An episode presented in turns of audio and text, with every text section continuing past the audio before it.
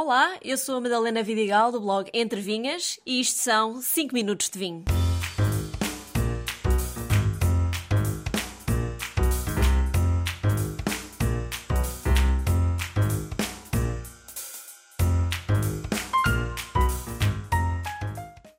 Vamos lá de uma vez por todas esclarecer o que são adegas cooperativas e acabar com a ideia de que só produzem mau vinho. Para isso mesmo, abri uma garrafa de Bridão Private Collection branco da adega do Cartacho, na região Tejo, junto às castas portuguesas Arinto e Verdelho e estrangeiras Sauvignon Blanc e Chardonnay. Mesmo sem passar por madeira, este blend atribui-lhe muito sabor e corpo. Lembra-me abacaxi maduro, acidez média, mas final de boca bem prolongado. É um vinho que se bebe bem como aperitivo, juntamente com uma tábua de queijo, ou mesmo à refeição, com um bom peixe frito de rio em escarpim. A adega cooperativa mais antiga de Portugal é a Adega Regional de Colares, na região de Lisboa, e foi criada em 1931. Não só é mais antiga, como, na minha opinião, uma das mais bonitas e vale muito a pena visitar. A esta seguiram-se muitas outras e atualmente são bastantes as que eu posso recomendar com qualidade bastante fiável. Mas começo por vos explicar o que é uma cooperativa. É uma associação autónoma de pessoas que se unem voluntariamente para satisfazer necessidades económicas, sociais e culturais de uma região, através de uma empresa de propriedade conjunta e democraticamente controlada. Este é o conceito oficial.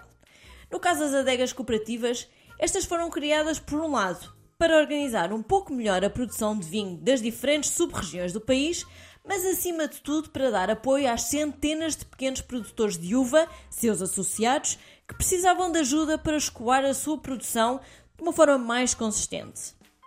Por terem muitos associados e, consequentemente, muitas toneladas de uva, as cooperativas conseguem produzir milhares de litros de vinho e também conseguem ter preços bem mais baixos que as adegas privadas.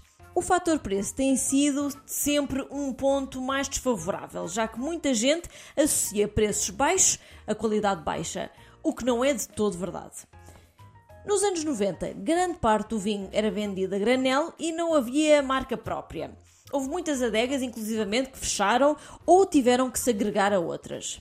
Mas nas últimas três décadas, quase todas as cooperativas evoluíram imenso para se manterem ativas adaptaram-se a um mundo mais moderno, a consumidores mais exigentes, a melhores técnicas de vinificação, equipamentos de adega mais eficiente, o que, inevitavelmente, levou à melhoria de qualidade dos vinhos um pouco por todo o país.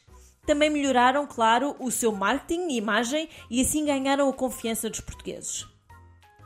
Nos dias de hoje, muitas adegas em Portugal mantêm-se abertas e de grande saúde produzem milhares de toneladas de vinho e exportam um pouco para todo o mundo, incluindo China, Canadá, Estados Unidos e Brasil. Comecei por dizer que podia recomendar bastantes adegas pelo país que sei que têm excelentes vinhos. Além da adega do Cartacho no Tejo e do seu bridão Private Collection, desafio-os a provar vinhos da cooperativa de Pegões, na Península de Setúbal, adega de Borba e adega da Vidigueira no Alentejo, adega de Lagoa no Algarve e de Cantanhede na Bairrada, a adega de Penalva no Dão ou até a adega de Monção e Melgaço ou Ponta Barca no Vinho Verde. Mas há outra razão porque tenho um grande carinho e respeito por estas adegas.